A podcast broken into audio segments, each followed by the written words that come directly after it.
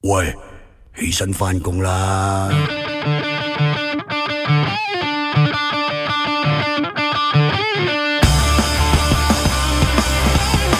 喂，今日人日喎，生日快樂！係啦，要講佢咁嘅嘢先得噶嘛，應下先，生日快樂！吃暖紅貓眼，好彩見到靚女，仲識斬早餐都得隻蛋，加支鮮奶變營養餐。望到冇食晏，就當消滅咗個大肚腩。霸王硬上班，最少今日仲有工翻。早霸王，早霸王，一早沖杯鴛鴦又開檔。早霸王，早霸王，一早攞住鋤頭去開礦。早霸王，一天就光。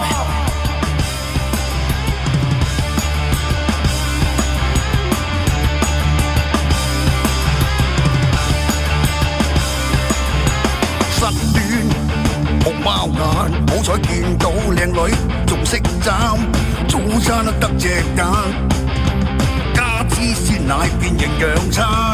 望到冇食晏，就當消滅咗個大肚腩。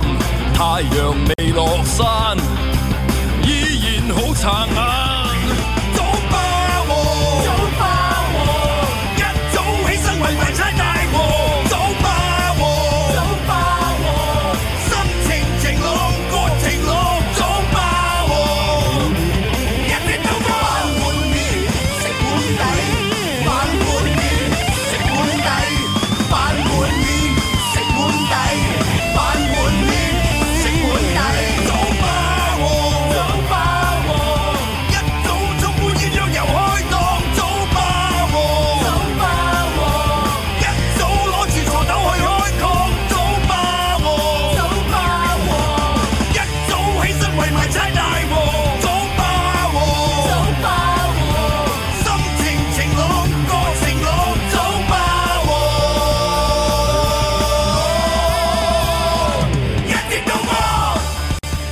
早晨，早晨，今日係 Happy Birthday 啊！係啊，每一位都生辰快樂，生日快樂今日係初七，咁啊人日嚟嘅，咁啊今日我哋不如講下咧，其實過往咁多年嘅農曆年咧，雖然係人日咁開心啊，大家新年啦，嚇有冇啲錯嘅農曆年咧？即係咩啊？即係例如我自己咧，過往有一年咧，其實我真係覺得禮計，因為我咁大個女係第一次家族入邊，因為新年，因為打麻雀鬧大交，哦嗯嚇跟住嗰晚嗰餐飯唔知點算好。照食嘅，但係誒大唔家係，都黑口黑面，係有人唔到咯。嗱，我逢年初二咧就係婆婆生日嘅，嗯咁所以咧亦都係我哋誒婆婆嗰邊，即係阿媽咪嗰邊嘅外家咧就係最高興啦。八兄弟姊妹齊晒啦，咁啊個個係有仔女啊，咁全部兩圍嘅起碼，而家好似都兩圍幾三圍㗎啦，接近。即係咩就嬲到今日啊！唔係啊，真係嬲到真係有少少，今日有啲都有面咗咗㗎，仲唔嬲係冇以前咁係 friend，真係冇以前咁但 friend，係幾耐即係嗱，我唔講邊個唔同邊個 friend 啦，已經當年佢哋有份打麻雀嗰幾個，佢哋自己知啦，總之就唔係喎，咁我想聽個聽翻嗰單嘢啊，嗰單嘢係咩點事解啫咩事咧？嗰單嘢係咁嘅，因為每一年咧，佢哋就係未去茶樓食飯嘅時候咧，總會開台。係咁、我就聽我阿姨講咧，好似已經係有有少少前科，就係、有一個阿姨已經唔係好肯讓位，佢打緊。咁係跟住我阿媽就話：，誒、係讓開讓開啊，俾俾我老豆打。咁、係個阿姨已經唔係好遠，好似嗰度已經有少少口角，點解咧？唔知啊。係啊，咁跟住咧，嗱呢邊箱就咁樣咯喎，另外一邊箱咧有另外一台咧，就喺另外一個人嘅姨丈嘅屋企打緊。係當其時咧，嗰四大越姨洋丈嘅。 喎，你你呢兩張係台啦係咯，唔係喺酒樓喎，越洋嘅喎，大而嗰佬。四大姨丈咧，就啱啱就係四大姨丈，就係因為我婆婆嗰邊咧就有四個女啊，啱啱好就係佢哋四個女婿啦。啊，唔係啊，唔係啊，唔係四個女婿 打，有舅父落四大姨場，丈啱啱坐低咗四大姨丈我包括係台女樂、男樂，有一個係舅父嚟㗎，係啦，有一個係舅父，大舅父打嘅。係佢哋就唔知咩事咧，喺口角打咗牌之後，又講埋啲唔好嘅説話，又話豬死你啊，點點點啊嗰啲，哦就俾你鬧睇醫交。生啊！咁樣又唔係講呢啲嘅，總之係係哦喺度邀引啦，就話你邊度咁多錢輸啊咁嗰啲，咁總係總會有呢啲説話。而邊度咁多錢輸啊嗰個咧，好明顯嗰個人啦比較有，佢自己覺得自己有錢啲，而俾人話嗰個咧，佢又真係自己覺得自己冇咁多錢嘅，係咁咪揞住咯已經。係點爆咧？點爆咧？鬧交同埋有喐手㗎。咁所以嗰 個嗰一年。嗰一年咧係咁點啊？我就話咁點啊？嗰晚嗰晚點啊？嗰晚就真係有一家冇嚟咯。唔係啩？咁係啊嚴重，跟住之後事後咧，你就見到咧分台錯噶啦，已經唔係好彩大家啦。去到咁幾幾幾多年前啊？呢單嘢哇，起碼都真係十年前啊！十年前去到嗰個傷疤仲喺今時今日。有啊，大家唔睬啦，有少少，大家好好似覺得算咯，係一家人，但係冇咗以前嗰個感情咯。哎呀，係啊，所以新正頭有陣時打牌咧，都真係幾禮計啊，我都覺得。發生啲事打係如果咁認真啊，講緊咁認真到嚟打咁樣嘅真係。係啊，因為佢哋攞咗一啲可能私底下嘅平時一啲大家睇唔過對方嘅一啲説話順，便我鬧不埋嬲都唔順超你 à. 㗎啦。其中有一個咪就係企起身咪就係我知你不嬲都睇唔起我啊！哦咁咁咁，即係將過往嘅嘢發咗出嚟咯，咁就收唔到啦已經。抹咗面啦，即係總之係少嗰一少日㗎就少少㗎我唔知錯唔錯啦，我都有單麻雀台嘅，但係好 好傻豬嘅係嗯喎。就我記得我以前細個啊，即係真係細個啊，真係細個。咁啊，過年嘅時候幾個朋友嚟我屋企玩，係嗯咁大家喺度玩打牌，咁我哋玩籌碼嘅啫嘛，小朋係啊友多啲。唔唔係籌碼就係糖就係瓜子㗎係嗰啲籌碼啦，係啦。啦，咁我贏好多喎，咁啊好威啊！鬼同山唔埋啊係咪？咁跟住有個朋友話。早晨前嘅都係，總之佢話不如我哋攞副啤牌出嚟潛一隻鬥大啊！咁我我話好啊，自己鬥大，咁點玩啊？咁如果你輸咗嘅話，你細個我咪你咪輸晒啲籌碼俾我咯。係啊係啊係啊咁我話好啊，驚你啊，紅啊嘛個心。誒同埋都係籌碼啫一咁樣家贏三家係喎啊。跟住我真係輸咗，輸咗跟住佢話：哇！我贏佢攬走啲籌碼之後，我喊。係我哥都喺喺你面度，前係啊，喂玩下啫，都唔係真錢， 我輸晒。 我記得佢喊咗好耐，要我哥氹翻我，太過大喜同大 落啊！大起大落啊！所以我到而家都唔都唔到錢嘅。啊啱啊！係啦，感受到嗰個痛苦咁哦啊！黑色幽默講唔講得㗎？唔知你有幾黑喎？講嚟聽下先，咁話說，我每年都會同一個親戚拜年啦，叫其實就唔係親戚嘅契嘅，咁啊佢細個湊我嗯但係就嘅新。年就一定要去嗰度拜年係啦，一啦。個婆婆啦，以前就湊大我啊，咁樣我媽以前做嘢嘅時候，我一幼稚園放學、小學放學，我就去嗰度食 飯，跟住到夜晚我自己搭小巴翻屋企嘅。嗯咁一路到到大個咗少見咗，但係我哋會 keep 住每年都去拜年嘅。嗯我拜啊拜啊拜啊拜啊拜啊拜啊，咁結果有一有一年咧撳鐘冇人聽喎。冇人應啦嚇，撳鐘梗係冇人聽嘅撳鐘冇人聽，大佬冇人應啦 嚇，冇人位知唔知咁啊，咁我冇咁打電話都有打電話，又又冇人聽喎。咁啊，咁冇我門哋釘啦，我哋仲冇清嗰陣門時釘啦，係啊，係冇門釘咁點咧？咁冇嘢嘅，咁我有個膠袋袋住啲禮噶嘛，咁咪掛喺佢屋企門 口，然閘之後外邊係啦，揾揾支筆寫住婆婆，我嚟咗啦，誒但係今日今年唔喺度，咁咁我哋下年再見啦，咁樣嗰啲啦嗯嚇。咁跟住然之後，我媽話唔對路啊，年年都喺度，點會唔喺度嗯啊？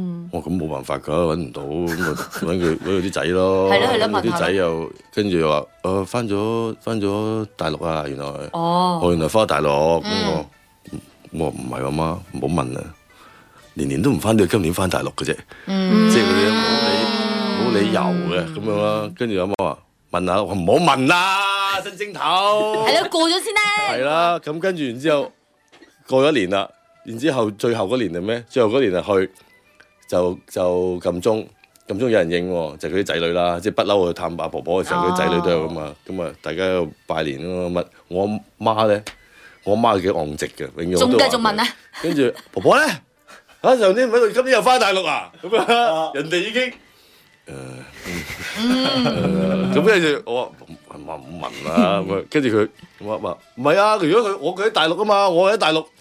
做嘢噶嘛，佢都係大家好近啫嘛，我常平佢唔知邊度咁樣，我可以平時去探佢嘛。如果翻屋企，跟住人哋終於忍唔住講，其實阿媽咧就前年咧就已經嚇唔喺度噶啦。哦咁我哋佢佢我媽話仲仲仲唔收聲喎、點解唔話我聽啊？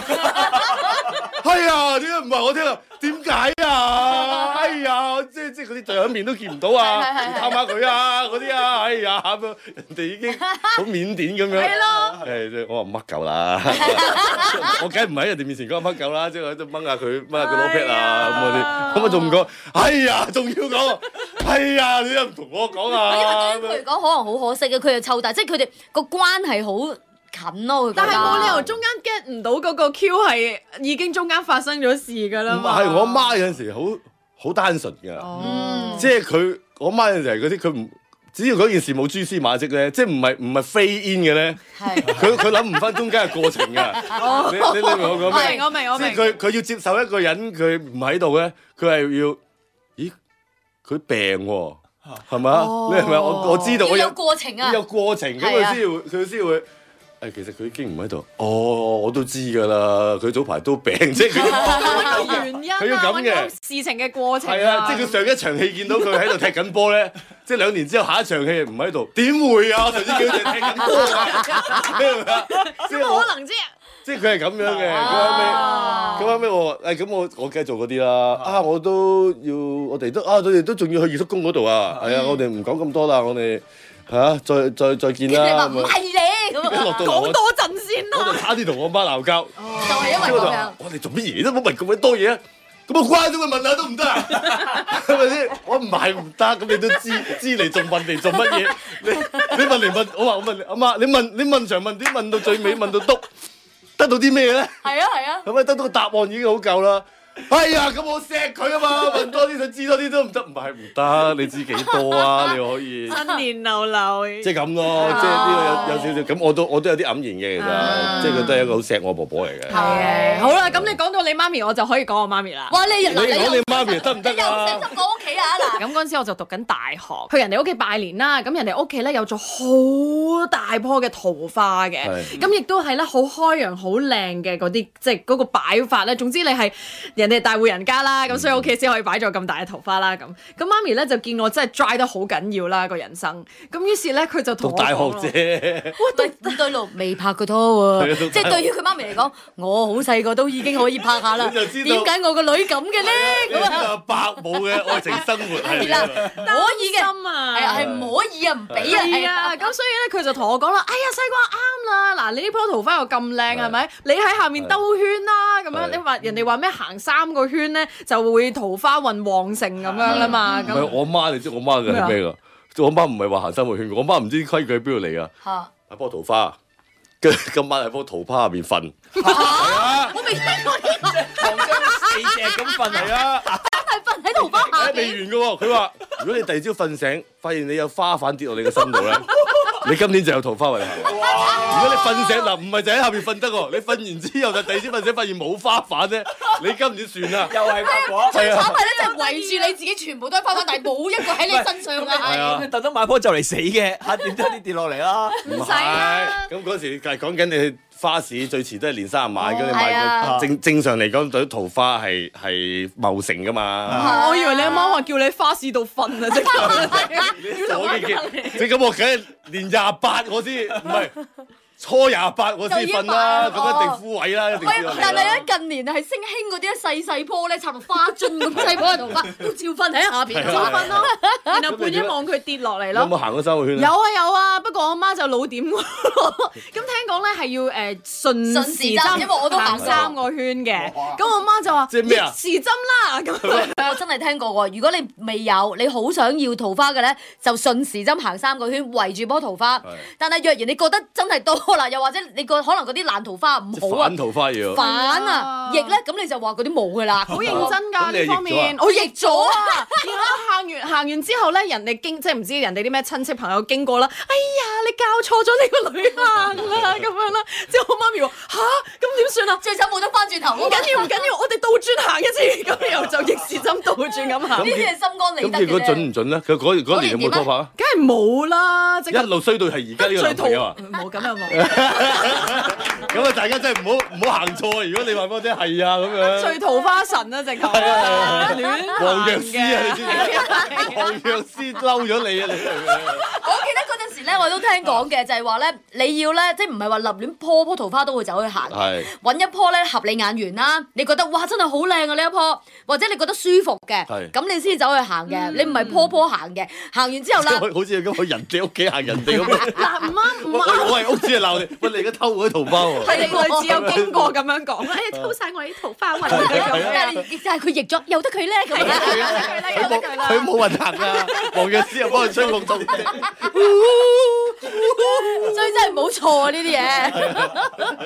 你咧唔係嗰陣時咧，我就細個好興去阿婆度拜年嘅，每年都會去㗎啦。嗯咁咧、我阿婆咧就好興喺年卅晚咧就已經養定一條魚，咁然之後哦咧到誒、呃初二嘅時候，咁啊蒸蒸俾大家食嘅，咁、已經養定一條。係啊咁啊擇年啊係啦，咁嗰陣時咧年年咧都係擺喺你知公屋啦，嗰啲廚房好大個㗎嘛。咁係啊廚房嗰個冷公屋啲廚房好大，大㗎。你知啦，我仲要即係 咁連埋騎樓噶嘛，嗰陣時喺南邊一座好啊哦，大㗎， 哦，佢嗰只係係啊我阿婆嗰只啦係啊，連埋騎樓，連埋廁所，跟住個爐頭嗰啲都係喺個騎樓嗰度齊晒嘅。真係比較闊落係啦，啲係啊比較嗰只真係闊落啲㗎闊落啲嘅，比起我長另外型一㗎隻。嗰陣時係，咁啊係對面先係廁所你知嘅，窮等人 家，你知屋公共屋村啲廚房好大其。實係啦，當阿婆煮緊嘢，舅父行埋去，其實都攞有份攞 有嘅。講真， 因為起碼大過我依家住嗰個廚房先一定。咁跟住然之後咧，就年年咧都係擺喺嗰條冷巷仔嗰度嘅條魚啊。咁啊有一次咧，唔知點解阿婆唔知多手定咩啦，將條魚擺咗入廁所入面，係咁啊大件事啦。本來咧嗰條魚咧就清水嚟嘅。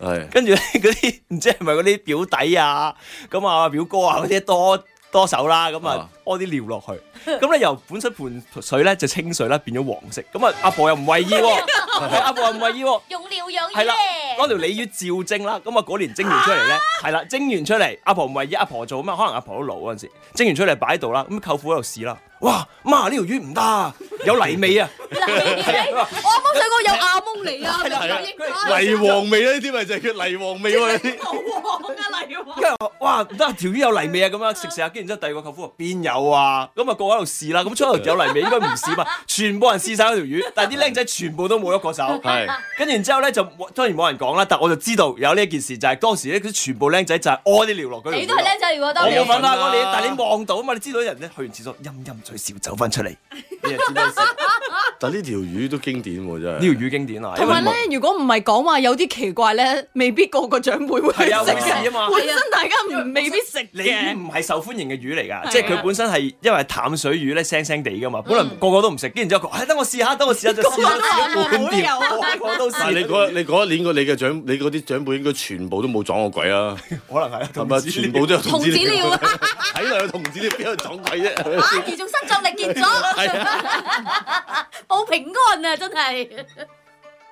早霸王。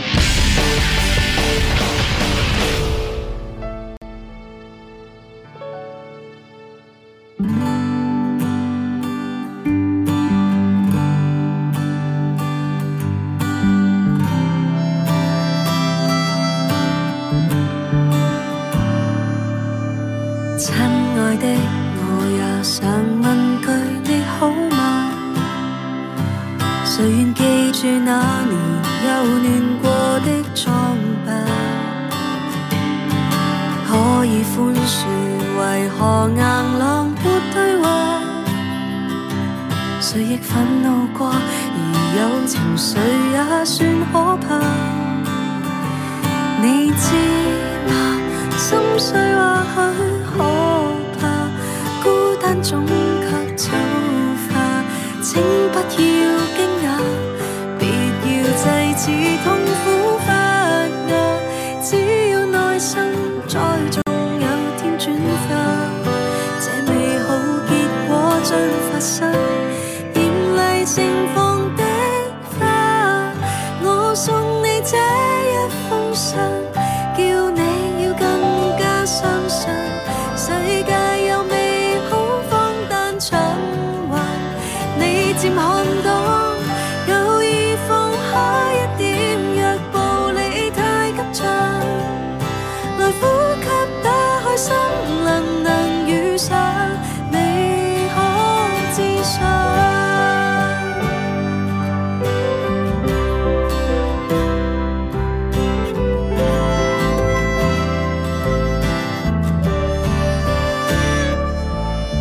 傷痛的你，常常被壓破肩膀。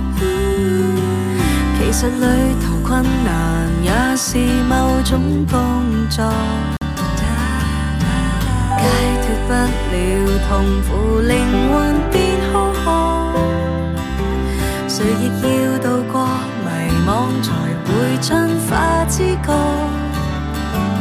你知嗎？心碎或許可怕，孤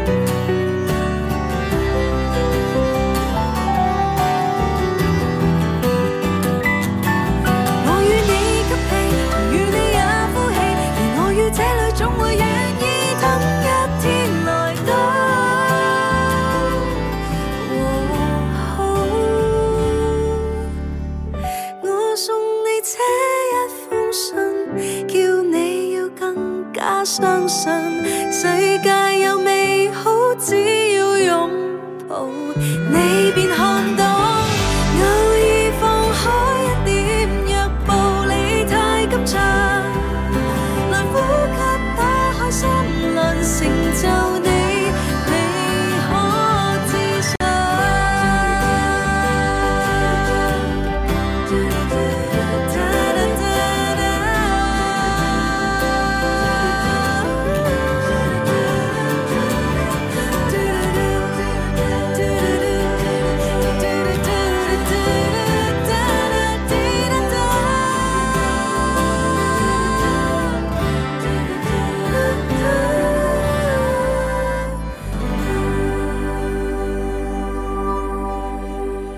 今日生日就趁有機會同大家都和好啦。佢係鄧小巧，荷包蛋、腸仔、西多士，哎呀，西面，仲有咩？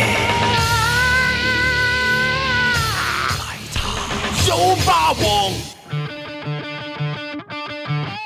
每一日都一定要經歷下呢、一個，如果唔係咧，硬係唔自在咁啊！係啊嚟啦，今日到阿傑秋，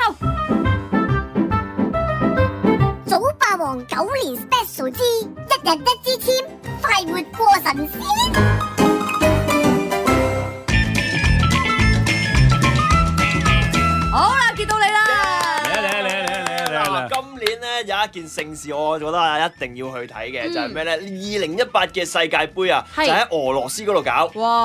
咁所以咧嗱，一飛啊一定飛過幾禮拜㗎啦，咁啊唔見女朋友啊，唔見屋企人嗰啲啊，咁我就想知道自己有冇機會可以去到呢一個俄羅斯度睇世界嗱咁呢個盃。真係要先想問你，其實你想去睇世界盃係因為你想避開你嘅女朋友同埋屋企人啦，定還是咦你你問真呢啲係啊想去睇世界盃？唔係，我想知道個方向係點，係為咗事業啊，定為咗愛情？係啊即係我想睇 下，因為好得 Dạ, 意係啦，佢因為話唔會擔心話我究竟夠唔夠錢啦，究竟夠唔係夠咯價啦，公司批唔批，而係話撇甩女朋友同埋屋企人啊嘛。正常都唔會諗到呢啲，你想睇波就睇波，好好啦純粹噶我嘛，應聽該。我去咗睇波咁耐，得佢一個人喺香港去悶，所以我就睇下有冇機會啊批准係可以去到呢一個。但係你話去睇世界盃一定係睇一個星期㗎，差唔多㗎，因為你會睇兩場波㗎，睇一個星期可能會睇兩場波係咋？啊，你睇兩場係一波個㗎星期睇兩場波 呢咋個？呢個係佢自己嘅筆值，只可以睇兩場波啫。係啊，同埋唔係場同埋頭先佢話俾我聽，今年俄羅斯噶嘛，全世界最靚嘅女仔就喺俄羅斯。係啦，你俾我去一個禮拜，我都係睇兩場波啦。其他時間都啊其他就梗係揾俄羅斯女孩啦，最靚啊！烏克蘭同俄羅斯係全世界最靚嘅女仔嚟係網㗎。上好多貼圖區都係話他來自烏克哇蘭嗰啲㗎。咗你成日睇貼圖區啊仲咪貼普通嗰啲佢專㗎咋？家嚟嘅嗰呢個方世界面。有普通嘅貼圖區啊有。美女貼圖區咪就係普通貼圖 區咯唔。係嗰啲俾你貼集圖冊嗰啲咧，咪有嗰啲貼圖啊，咩圖 啊？A B C D E F 動 G 物 H 啊 I 嗰扎咧，啊，真係。 好，咁所以你就幫佢係求下咯係啊咯，幫佢求下咯。咁啊，我都係想我係你阿問睇敏咩啊？我我唔肯，點解關我事啊？我唔知點解，既然都去，點解唔帶埋女朋友一齊去？係啦。係咪啊？我我問諗過呢樣啦。嘢喎，即係如果你要求嘅 話，女仔就好咯，咁我就請假啦。咁誒，成班男人啊嘛，個個 friend 嗱你有咁都係分你有個人有問題啦。嚇點解啊？嗯，係咪啊？即係話男人裏邊有啲嘢唔可以俾女朋友知。係啦，冇唔錯係啦。佢去到又唔 enjoy 咁，我費事啦。你點會假設佢唔明啫？嚇？唔會睇過俄一次羅斯啊，大佬，佢淨係玩俄羅斯方塊都得啦，陪 你係咪先？你睇波玩俄羅斯方一塊， 路喺隔離蹲 蹲蹲蹲蹲蹲蹲蹲蹲蹲咁要嘥咁多錢過去嗰度誒、哎睇，你唔好理，又係翻嚟有話題講俾 friend 聽，我去過俄羅斯玩俄羅斯方塊哇喎。係喎幾開心 啊！玩俄羅斯玩現場玩俄羅斯，你都係咁啊！我問你啊，你香港冇冇冇波睇咩？有哦咁你點解去嗰度睇啫？咪一咁你樣。睇現場感受氣氛。咁啊，俄羅斯玩俄羅斯方塊係咪係咪有氣氛啲啊？係咪先？你點都走唔到㗎啦呢一個。我就幫你女朋友喎。所以真係冇辦法，你真係呢啲先西瓜真如果係真係命運啊！係啊，西瓜，如果你有男朋友，我會勸你飛咗佢。如果你有啦，係啊。唔 係咪先？佢男朋友又冇講過任何啲咩嘢，點解已經 你係咪應該個結論係你係咪啊應該要話，飛咗佢即係如果阿傑個女朋友，你不如飛咗阿傑啦咁樣啊？可以咁講啦都 係啊！，點解會跳落嚟我度？我想你飛咗只不過係個我想你飛咗你啦幫簽解簽嘅啫。我中意你啊嘛即係無論發生咩佢事有都冇女好朋。友關我鬼 事咩？你冇男朋友 對我有數啊！係喎係喎係喎啊好。啦，解簽俾佢啦收。到咩簽啊？求啊！而家係咪未求啊？你無端端都未求簽唔求簽啊？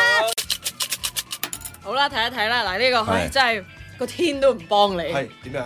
下下簽哦哎嘅。係啊，係啊，真嬲啊呢次啦，嗱，呢個咧，我諗我要咁樣講嘅先。有冇睇過《中環四海》呢一套電影？梗係有啦。真係啊！入面嗰啲劇情，我覺得真係可能你真係要小心啲啊！今次去嘅時候，嗯中環四海》入面以為係最親，其實係小人。哦，邊個嗌你去？你唔好以為嗰啲人對你好啊！邊個嗌你去？唉，唔好講啊，Marco 嗌我去啊。係啦，冇錯啦。誒中環四海略略講下，中環四海就係吳宇森導演嘅嗯周潤發發哥、鐘楚紅同埋張國榮誒一齊演嘅一部好靚嘅一部合導片嚟嘅，係啊神偷電影嚟嘅。嗯係啦咁當年賀歲嘅。哦，係啦，佢呢度就係講緊神偷嘅其中嘅一幕嘅。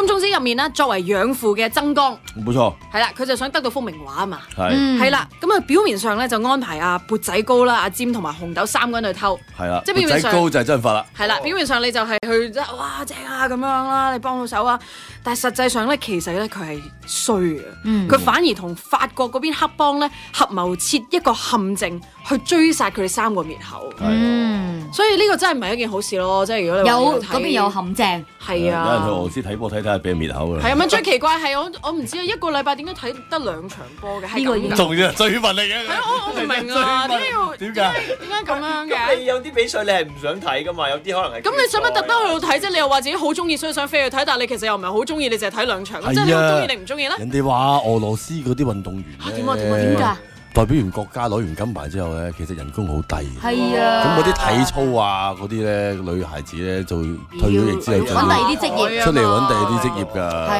啊，我都聽講過。仲收得好平添。有啲咁嘅謠言。就有好多香港商商業電台有講香港嘅商業電台嘅節目主持人就收到呢封，係例如 Marco 而佢自己一個人又唔夠膽，夠膽係啦，就揾埋一啲揾個傻啊下傻下傻下嘅，傻下同豬冇乜分別嗰啲，係啦，咁啊嗌埋佢一齊過俄羅斯。係啦，陷阱嚟嘅。世界盃喎，世界盃一個禮拜起碼有七場波啦，係啊，就算咁咪睇係兩場嘅啫。同埋話特登過到去喎，就算唔中意睇都睇啦，感受現場氣氛啊嘛。 咁難得過到，如果咪嗰啲日子吉咗佢咩？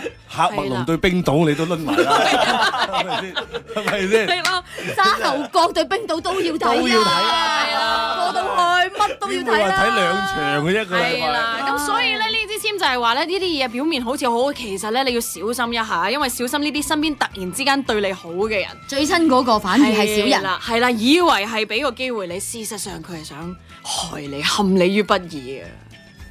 咁啊，係咪嚴重啲？係咪嚴重咗啲啊？即係最有晒最私人感情喎，好似。唔係我擔心你啊嘛，因為我哋個個都求到唔錯嘅簽，係啊得你唔知點解求到下下 簽，真係非常之奇怪。啊我覺得呢單嘢， 因為我簽到喺 你度，啊頭先你俾驚西昆同啦係，即係你自己求睇下點。你仲駁嘴 喎啊係啊，所以所以你！我而家再問你一次，係點樣？如果你有女朋友，嗯你而家去俄羅斯睇波睇世界盃，你會唔會同埋佢嗯去？帶埋佢去啦，而家俾你鬧過之後，係啊，但係你都抵死㗎啦，因為 梗係啦，新年流都要佢抵，你要人鬧過你先識得得咁諗嘅，係啊，冇一早已經諗定。係咪先？爭氣咯，真係冇計啊。係啊所以真係你命運呢啲嘢就睇下你爭唔爭氣，你唔爭氣下下簽都黐住 你。啊，係啊，玩你幾耐嘅？哇我講咗咁耐，好順暢啊係咪？西瓜好少講嘢咁順暢啊， 不停冇咁鬧錯冇錯係冇錯過㗎頭 先。而我都 feel 到佢男朋友平時應該都係唔會有反應㗎，都係俾佢鬧多㗎啦咁。然之後男朋友所以咪學唔精， 唔放好人啦，要咩結論？唔係喎，佢講得好啱。啱啊！好啦，同我哋一齊玩啦！上去九零三格啊，賣九零三 .com 同埋九零三格嘅 Facebook 專頁都可以睇到我哋呢幾日講嘅嗰啲簽嘅。早霸王，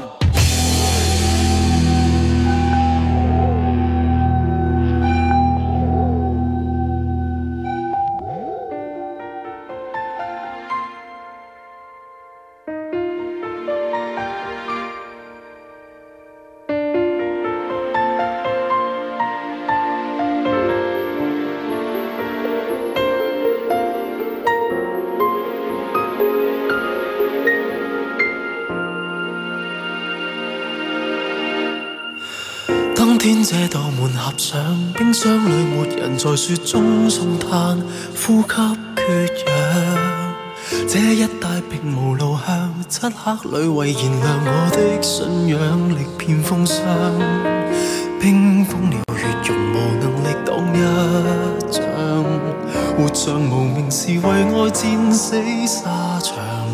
你沒贈我急救藥箱。今天你被談實相，收拾那牧場飼養白綿羊，生活如常。即使我滯留門內竭力拍響，不變你垂想。談維持現狀安好，遠遠説不上。氣候過時何以壓止我尋方向？殘破身軀注滿熱血，堅拒眼前由誰掠奪？日後歲月以初心對抗暴雪，不怕在低温中氣喘，願望無懼否決，理想長存高空盤旋，從不缺。這困局就用雙手來解脱。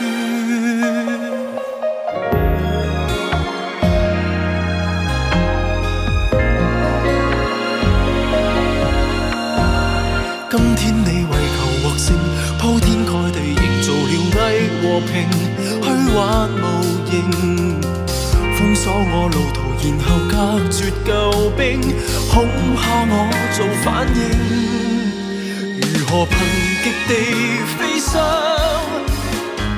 洞見我本性，我亦會重現我這一套求生本領。殘破身軀注滿熱血，堅強眼前由誰掠奪？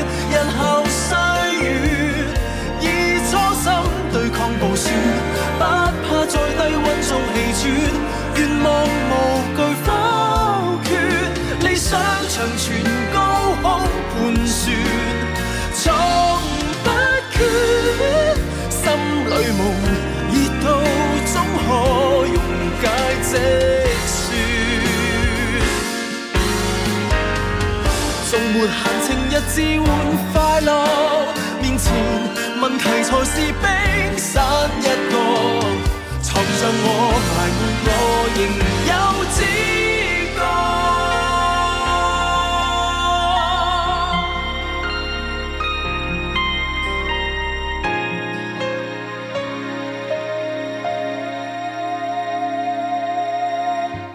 這身軀注滿熱血，堅拒眼前由誰掠奪？日後歲月，冷風吹對鏡自説，終有樂土可及眷戀，仍然可望見樂園，求全意志力與部署，從不缺。於困局，就用雙手來解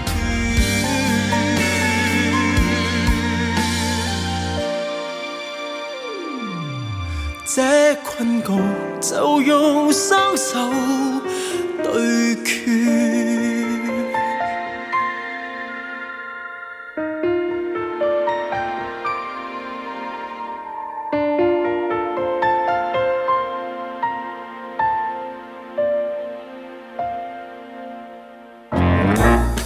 早霸王九年 special 之估你唔到賀歲片，今日呢個估你唔到賀歲片啊，輪到邊個咧？哇！今日輪到咧呢梁朝偉啊！哦哇！嗱，梁朝偉嘅賀歲片嗱，近期嘅咧你一定數得出嘅《天下無雙》。真係好中意睇呢一套電影。近期啊，近期啦，你算近啦你當近期啊？係啊，十十十幾年前啫。哦 我自己佢冇講計今年，係啊係咯，佢今年啱我啱哋嘅世界邊個世界過嚟㗎？今年邊個啊因為嗱你個公屋嘅廚房係特別大嘅，係嘛？你喺近期十幾年前 因為咁講啦，平時翻工嘅時啊我候講漏咗個頭係咩咧？應該係話近期我一家大細會去最後一套睇嘅賀歲片就係呢一套啦。喺十六年前 啊，我你漏咗十八個字喎，大佬。十六年前十㗎六啦，年套戲前㗎啦，係啊，二零零二年㗎呢套戲。哇，係暈一暈添，即刻。係啊，當時係啊真係係我記得好耐係嗰陣時係家姐，因為中意王菲，跟住係然之後就話：嗯喂，哇，王菲做啊，一齊去睇啦！咁啊，嗰陣時係一家五口啦，就真係一齊入戲院睇，就最後呢套戲啦，就睇。咁所以我呢一套係印象深刻嘅。咁我真係要講下啦，因為咧呢套戲初初睇嘅時候，因為零二年怪唔知得啦，其實我唔明嘅，睇完出嚟，因為佢講嘅嗰要種明嘅咩呢部？嚇要嘅喎，愛情我直頭唔明佢講緊嘅愛情係乜嘢嘢愛情咯。係，不過可能我唔明愛情啦，我唔知啦。咁啊你明嘅，我冇我冇質疑你對愛唔情。係，我一提到呢個題目就敏感啊！咁但係慢慢大個睇嘅時候，先至會知道嗰樣咩叫你中有我，我中有你咯。細個就係咁咩啊？點解隻戒指會跌出嚟嘅咁樣樣咯？哦，你理呢啲啊，果然、係啊果然深刻。對我嚟講，印象最深刻嘅都係嗰個快相機嘅啫，快相機人肉快相機啊，你唔記得咩？阿梁朝偉隻馬，你隻哦係馬啊超速，係隻馬超速你係馬超速，我哋已經有個人喺入邊親手畫你嘅快相係係係係係機，畫幾耐啊？因為人肉叉燒包嘅另外一啲戲 叫人肉快相機咁啊係人肉快相機嘛我以為我以為電一套另外一套電影。但我覺得最開心係咩？我見到佢話送君千里 送水邊，係我真係唔送啦，真係唔送啦咁樣啊送送下送到好遠㗎嘛，真係一個我我印象中呢部戲真係好靚好靚，係啊好即係嗰個靚小小嘅桃花島，嗯嗰個好入腦嘅，好入腦嘅真係係。啊，畫面係好靚嘅。係同埋我最記得嘅，另另一個最記得嘅就係張耀揚搞笑喎，搞笑死啦！哦，左冷禪 啊嘛，你講咩啊？左冷禪喺度，我記得佢兩兄妹係咁嘅。係啊，佢哋有個獨白位㗎嘛，係啊好多獨白㗎佢哋。梁朝偉版同本同佢個版本版本唔同係㗎啊嘛。係啊係啊，張耀揚搞笑搞笑和，你你唔記得啊？我唔記得啦。好經典㗎，烏鴉搞笑。係啊係啊，咁點咧？Ờ。咁啊，跟住嗱，佢數佢嘅電影有呢套啦，另外仲有《行雲超人》啦，咁啊大家都認識啦。好中意睇啊！咁但近排啦行雲係超啊人，都唔係近 排㗎啦，係之後嗰一年嘅零三哇呢部年。哇呢部大大啲啲 係啊，近咗啲啲，近咗一年，係啦，係唔同嘅。咁但係咧，我發現咧，梁朝偉有一套電影咧，竟然呢一套都係賀歲片，咁所以咧，我今日就決定啊，加幾套入去俾大家估下，睇下估唔估得到。即係邊一套係係啦，賀歲片嗱，啊但係你以你嘅俾題目，你肯定其實嗰幾套都有梁朝偉做㗎嘛？ 有嗱呢一呢一套你一定識嘅呢一套，古惑仔之隻手遮天，有咩無啦啦俾你估呢一套呢一套《辣手神探》。係。辣手神，即係同周潤發做啦，周係啊潤周潤吳宇發森導演，周潤發同埋黃秋生同埋毛姐嘅，係啊，嗯咁嗰陣時呢一套咧就好經典嘅就係咩？我記得最尾係爆炸場面噶嘛，阿周潤發係成身俾火燒噶嘛，記唔記得佢點樣救熄啲火啊？佢個 B B 仔係啦瀨個 BB 尿仔瀨瀨尿嘅跟住瀨最濕咗最經典佢哋就搭咗間醫院，咁啊醫院個個地庫就係原來就係黃秋生收埋嘅軍火庫，咁哦就黃秋生好冇人性，咁就擺晒啲病人喺度，諗住有咩事掩護同埋一鑊熟嘅。係啊咁恐怖嘅周潤發同埋梁朝偉就一齊喺入邊搗破佢啦，咁啊。本身阿梁朝偉係壞人嚟噶嘛，唔係壞人，佢從來都唔係壞人，唔係壞佢係警方臥 底。本身係細細個已經做臥底㗎係啦，佢係警方臥底嚟從嘅來都唔係壞人好二年嘅呢套嘢。啊係啦，講電影嘅話，佢最最經典、最經典吳宇森呢部電影，即係《辣手神探》最經典嘅係咩咧？就係佢有一場喺醫院嘅槍戰咧，佢係一剔過嘅，大約大約係拍咗七分幾鐘嘅一剔過。而佢當時嗰個而係而佢當時嗰個場景咧，係講緊佢佢佢哋個戲咧係你當啦，哦，即係唔係真醫院景嚟嘅？搭嘅一定係搭㗎，你揾個一我哦個醫院成個都係搭㗎，因為我我睇嘅時候我細個唔唔即知係道個。片場啦，咁佢經典係咩咧？佢個場槍戰係你當阿梁朝偉同埋阿發哥咧，咁就一路由三樓槍戰、槍戰、槍戰，行晒入去走廊，跟住然之後走翻出嚟大堂，入 lift，跟住坐 lift，然之後落二樓，哇再再再一開門就繼續槍戰打入去，係一剔過嘅。但係個經典係咩？個經典就係片場嚟噶嘛，係啊，嗰部升降機係假噶嘛。咁點樣樣啊？咁即係其實得一層嘅啫嘛。係咯。咁即係就一剔過一踎機，佢哋出去一啖 bang bang bang bang bang 打打打打打，一入 lift 一入 lift 一 lift 門閂埋，全部劇務走出嚟，擲掃走即刻晒啲變垃第二樣圾。啊嘢，第二層。換景，然之後擺翻晒啲凳，全部整翻乾淨。佢哋淨係做做完戲之後，一打翻出嚟就係一個新嘅下一層，好光鮮嘅。佢哋繼續 bang bang bang。所以啊大家槍戰喎係啊所以大家後面睇一層啦樓咁嗰嗰套入面佢行咗。冇行冇行到佢嗰層我啫知我嘛。就知啊，個個戲入面啊嘛，佢入咪面就係你當係一層啦，三樓搭咗 lift 去二樓咁咯。咁啊，佢哋一入 lift 做戲，佢哋 keep 住做戲喎，做戲出邊就繼續執嘢即係再執喂，如果有一嘢。個唔小心，砰跌咗嘢又大鑊㗎係喎。啊扮死啦即刻即係仲要仲要呢個一剔過咧，係開咗好多槍，係好多人喺入邊就乒砰砰爆炸，跟住彈走啊啲人中槍但啊我。想問點解要咁樣一剔過咧？唔可以喺嗰個位就 cut 咁，跟住就另外再接另外一個景咁樣你嘅問咩？呢個問題就真係問得問得即係睇唔起吳宇森啊！吳宇森大導演佢佢挑戰，覺得呢個壓迫感一剔過嘅壓迫感哦會即係佢係強好攞呢一多。個感覺。係啊，即係有陣時一剔過，大家隨時可以真係要再睇喎呢一個揾得返嚟睇要啊！如果你咁樣你留你講，留就意睇下嗰個一剔過嗰個感覺啊。係啊，好緊要㗎。呢個知啊咁即係你講吳宇森，我梗係忍唔住要係啊講下嘢啦。係你講得呢個咁樣咁激動，唔似賀歲片喎。我都覺得醫院底又係軍火庫係咯又咁樣樣但係吳宇森都有好多槍戰片係都係賀歲㗎嘛賀歲㗎，例如《縱橫四海》，嗯即係雖然多咗好多搞笑，但係佢到後尾都係即係嗯有槍戰，所以我又呢我唔知其餘嗰幾套邊套，因為我我我自己嘅保留先。係，冇 可以咁嘅咩？唔係即聽埋係先要答我咪㗎即係答你得一個唔係有選唔哎係有啊選擇擇。我以為即刻嘅答就題啊嘛，下一題一代宗師，一啊真係近期啦呢一代套宗師一代宗師唔係賀歲，應該唔係賀歲係嘛？ 我成日覺得一代宗師好似英文名咁啊，一代 Jones 咁 樣。你係咪搞笑㗎呢個？ In the end，宗師嘅細佬，一代宗師二代一代一代宗師啊一代宗師嗱，我覺得唔係嘅原因真係好無聊啊，因為我記得當年佢哋嘅首映就喺商場做嘅，咁啱佢哋就首映嘅時候，我就喺哇，哎哇王家衞喎，哇梁朝偉喺度喎，咁我就都係一個觀眾喺度睇嘅。我點解我講我係無聊咧？就係我而家印象中記得個商場係冇賀年裝飾。我印象中會唔會嗰個商場啱啱嗰年比較失圖啊？擺得唔會嘅，嗰、個商場啊屹立喺呢個彌敦道，大家都知大型嘅。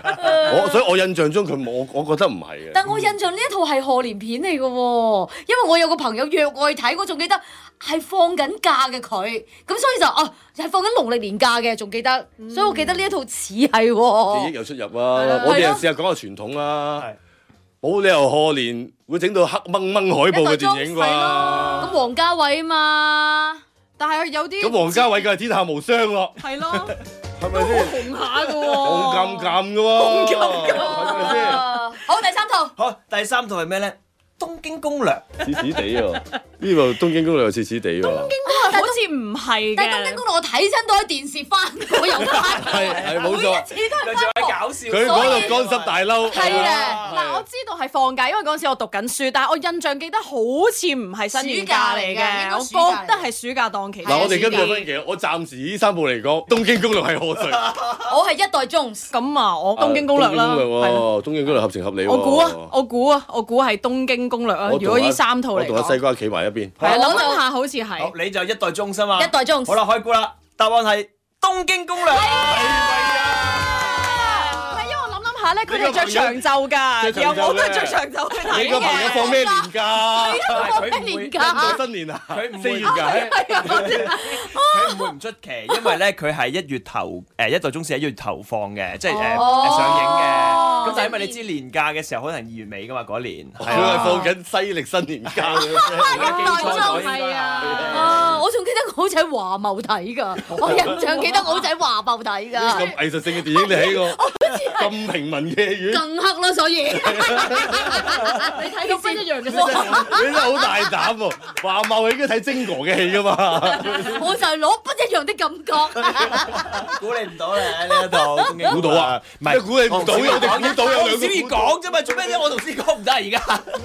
係咪兩個估到？哦你唔好俾啲無聊 無聊連接詞等我搏我哋係啊係啊， 不過你話係啦，即係估唔到啊咁啊，我同佢分析咁估到即㗎。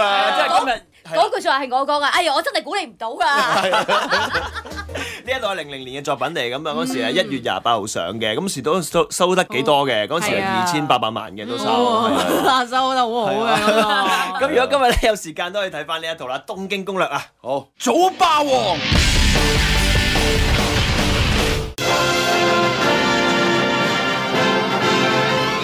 早霸王九年 special 之最港產大賀歲，王祖藍演員、主持、歌手，搞笑能手，演藝學院榮譽畢業，展開銀色旅途。讀緊書已經有舞台劇獎項提名，零八年又攞音樂新人獎，又有演技飛躍男藝員獎，一二年攞十大熱稱，一四年成為內地綜藝節目嘅班底，一五年娶靚女太太，一六年做埋老闆，參與多部喜劇，希望為大家生活帶嚟更多歡樂。就為佢啦，福祿壽老表，你好嘢！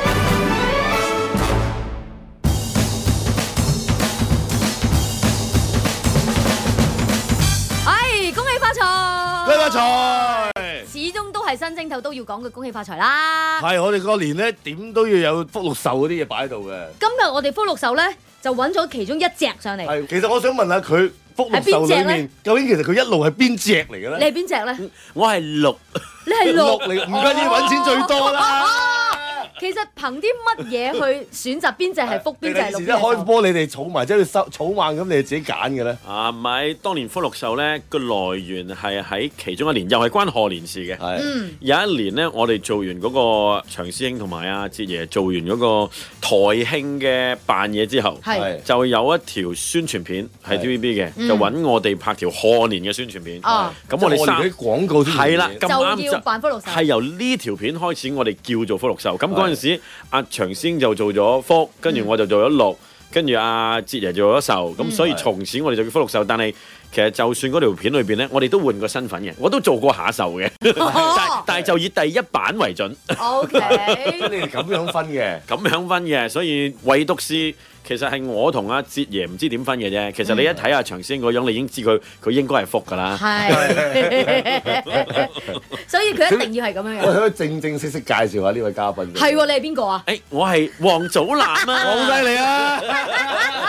我連有佢咧，嗰個感覺唔同啲嘅。等於發財啲係嘛？唔係電視要有收歌咯，即係唔係咁感覺啊！即 係唔係你你都要係對我嚟講咧，唔係發唔發財嗯喎，對我嚟講咧係一種開心喎。係即係佢早排咧，佢哋又翻翻嚟搞翻嗰個淨係禮拜週末日星期日先有嘅節目咧。嗯我睇翻咧嗯就係喂，原來睇電視咧係要開心嘅。係即係你睇到某某一班人，佢突然間出翻嚟做翻嗰樣搞笑嘅嘢或者扮嘢嗯嘅咧，你見到咦係呢班人做先開心嘅喎、嗯嗯你你明唔明嗯先？即係以前我哋細個唔係盧海鵬扮嘢咧，第二個扮嘢你覺得唔正宗係啊嗱，所以你講句啊，即係抄嘢，好似抄覺得嘢嘅係啊。雖然扮嘢都係扮嘢㗎 啦係啊，但係你覺得唔係盧海鵬扮，唔係江燕扮 Maria 嗰啲咧，你覺得嗯唔正宗嘅。嗯咁早排我睇翻嘅時候咧，就係阿福祿壽出翻出翻嚟喺度扮嘢，係佢哋嘅。嗯尤其是臨尾嗰集喺度頒獎典禮，我又見翻喺度扮泰迪羅賓 咧，係佢扮先係泰迪羅賓。你明唔明嗰個感覺啊？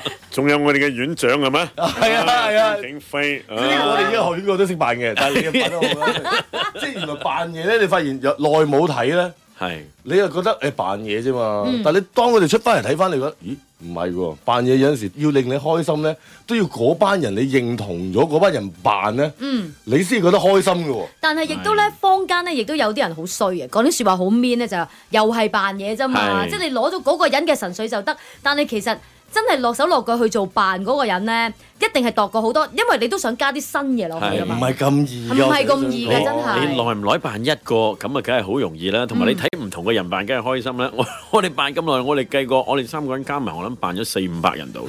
嗯你點樣揾到扮到四五百個人？係啊，因為嗰啲人都要有特質㗎 嘛。係揾都驚啊！係啊你明唔明你做你扮咗咁耐之後，喂，我仲要下一集，我仲要揾個人嚟扮咧，嗯揾邊個啊？嗰個驚啊，真係。嗯，辛苦得嚟又開心嗰下先死啊嘛。但係你哋去揀人扮咧，有冇啲乜嘢條件？唉，揀你啦咁樣， feel 真係嘅真啫。係 feel 啊！即係唔係揾到個，哎弊啦！你今次你有特質咧，呢個人走出嚟，又仲唔扮又你啊或者係 Talk of the Town 就一定係你啦。譬如你話泰迪羅賓咁，我記得有一日咧就係睇佢今日 V I P，佢就唔知攞完，誒好似係打擂台啊，嗯係即係佢打擂台，跟住咪攞獎嘅，係咁佢就喺度做緊個訪問，咁一路聽佢把聲。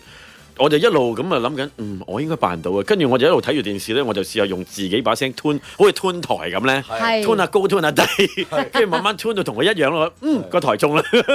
哦，即係後尾 就算啊我哋嘅前特首咁樣係啊樣，我有一次係睇新聞報導，跟住聽佢把聲，嗯呢把我應該扮到嘅，又自己試下 tune 咯，tune 下 tune 下，嗯一樣啦。我呢個我想問，呢個我真係想問，嗰日突然之間一夜洗版就因為你，就扮阿梁生，我哋而家叫梁生啦，係點諗同埋你點扮嘅？我真係好想知。真係頭先咁望電視咯，啊你真係咁樣樣，因為咧嗱，我有一日咧就見到長師兄，你哋嗰個 press con 出現咗之後咧嚇，我就梗係讚佢啦。我話你真係好似董伯伯，佢似到爆。佢就當然好開心啦，因為佢自己都話覺得似啊。佢話我化完嗰妝咧，我自己都影咗好多相同埋望咗好耐係。但係佢再講你要聽埋祖藍，佢話祖藍把聲先係一模一樣。佢嗱佢唔開口咧，佢話唔開口係佢贏嘅，但係你一開口咧，你係 win 幾條街嗰只嚟㗎，佢一模一樣㗎，同阿梁後生咁講啊。我哋咪就喺個 send 嗰度 tune 咯，即係一望到佢自己就會跟住嚟扮，扮到自己覺得啱咁就 OK 啦。其實如果你話背後咧，大家我哋三個真係有分嘅，嗯即係譬如你話扮秋官，我咪扮唔到咯，呢啲咪係師姐咯，係啊即係阿師姐一聽秋官把聲，佢個腦又會又係好似我哋三個個模式都一樣嘅，不過係啊，係啊，佢真係好似。但係佢高音啊嘛係，我係男中低音啊嘛，嗯所以我扮嗰啲，如果我要聲似，我一定要揾啲中低音嘅人係。如果我要秋官嗰啲咁